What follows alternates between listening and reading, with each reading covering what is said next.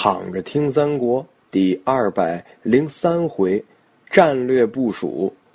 这上回说到了诸葛亮开坛做法借来东风，周瑜对诸葛亮是更加忌惮了几分。这唯恐诸葛亮日后对东吴构成威胁，于是呢派身边的两员大将徐盛和丁奉分别从水路和旱路呢去南屏山七星坛，别问缘由。只要抓住诸葛亮，就马上斩首，把首级拎回来领赏。这俩人呢，便领命前往七星坛。这丁奉的人马先到，见坛上的将士们迎风而立，丁奉跳下马来，提剑上坛，但是不见诸葛亮的身影啊！慌忙呢，就问身边的军士说：“诸葛亮去哪儿了？”军士们回答说：“说刚刚下坛走了。”丁奉呢，赶紧往坛下跑。这个时候呢，这徐盛的船也赶到了，俩人聚在水边。小卒子来报说，昨天晚上一只快船停在前面的滩头，刚才呢看见诸葛亮呢披散着头发，坐上船走了。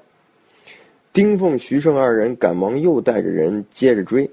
这徐盛呢让士兵鼓满了帆，全速前进。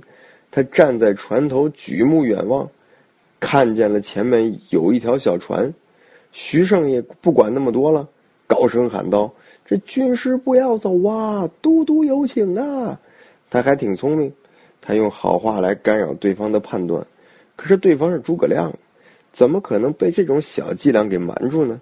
于是诸葛亮站在船尾，大声笑着说：“回去告诉都督，让他好好用兵。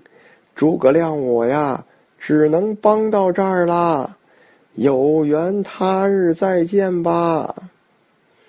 徐盛不依不饶，说：“您先等一等啊，有要紧的话和您沟通呢。”这诸葛亮的传速也不减呢，继续说：“我料定都督不能容我，肯定会派人来杀我的，所以呢，我预先叫赵子龙来接应我，将军就不必追赶啦。”这意思是赵云来接我，对吧？你什么段位呀？你敢跟赵云对线？徐盛听见了诸葛亮的话，但是呢，没当回事儿。他探头探脑的，还往里看呢。这时呢，只见一人在前船的这个船尾上弯弓搭箭啊，高声喝道：“我乃常山赵子龙也，奉命来接我家军师。你们追来是要干什么呢？本来我是要一箭射死你的。”但是这样做呢，会伤了我们的和气。我就给你展示展示真正的技术吧。说罢呢，箭离弦而出，直接射断了徐盛船上的篷索。那篷啊，这个落下水了，他的船呢，马上就被带的也横在了水中央。这周瑜自己的船是鼓满了帆，扬帆远航了。岸上的丁奉看到了水上发生的一切，赶紧把这徐盛叫到身边。说诸葛亮神机妙算，一般人是比不上他。而且呢，赵云有万夫不挡之勇。您听说他长坂坡的表现没？那绝对是当时的 MVP。这我们还是回去报告一下得了。于是呢，二人回来见到周瑜，直言不讳的跟周瑜说，诸葛亮是被安排好，然后呢，这个让赵云给接走了。周瑜大惊失色，说此人如此足智多谋。这真的让我寝食难安呐！鲁肃站在一旁干着急，说：“都这会儿了，赶紧打败了曹操再说吧。”周瑜一听也对，这要不然呢，连曹操都打不过，还谈什么以后呢？周瑜召集了大家伙儿啊，这第一个跟甘宁说：“说你带蔡中和来降的士兵，沿着南岸进发，只用举着曹操的旗号，直取乌林地面，那是曹操屯粮的地方。”你深入军中，举火为号，留下蔡和一个人，也甭管他，我自有用处。第二个，跟太史慈说，说你领三千人马，直奔黄州这个地方，来截断曹操合肥的接应之兵，放火为号。如果你看到红旗来了，那就说明是老大的增援部队到了。因为这两队士兵离得最远，所以他们先出发。第三个。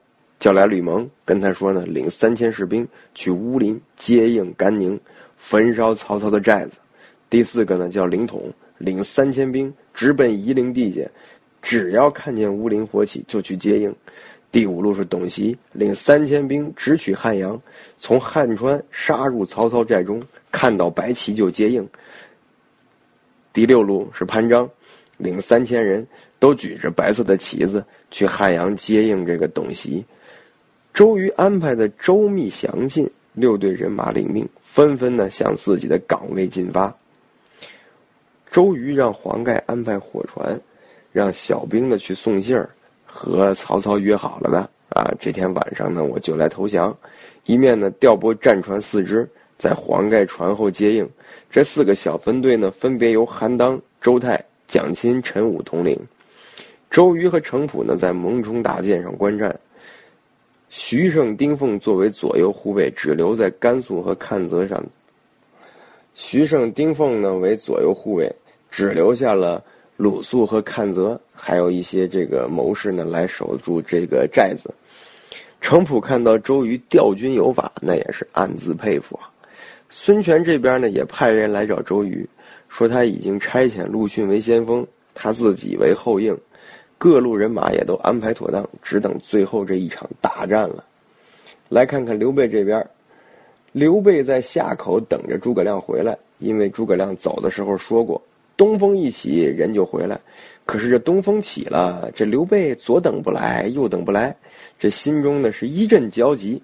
这时候呢，看到江上有一叶小舟驶来，结果呢不是诸葛亮，是刘琦，他也坐不住了，特地亲自来找刘备探听消息。刘备、刘琦来到敌楼之上啊，遥望幽静的江面，跟刘琦说：“我这心里很焦虑啊！”突然有一个小兵指着江面喊道：“一帆风送，扁舟来到，一定是教师，一定是军师回来了。一帆风顺，一帆风送，一一帆风送，扁舟来到。这今天一定是军师回来了。”这刘备和刘琦下楼迎接，没过一会儿，诸葛亮、赵云登上岸来。刘备大喜，俩人简单问候之后呢，诸葛亮说：“没工夫说别的了，我让你准备的军马，你都准备好没有？啊，那他准备这些要干嘛呢？我们下回接着聊。”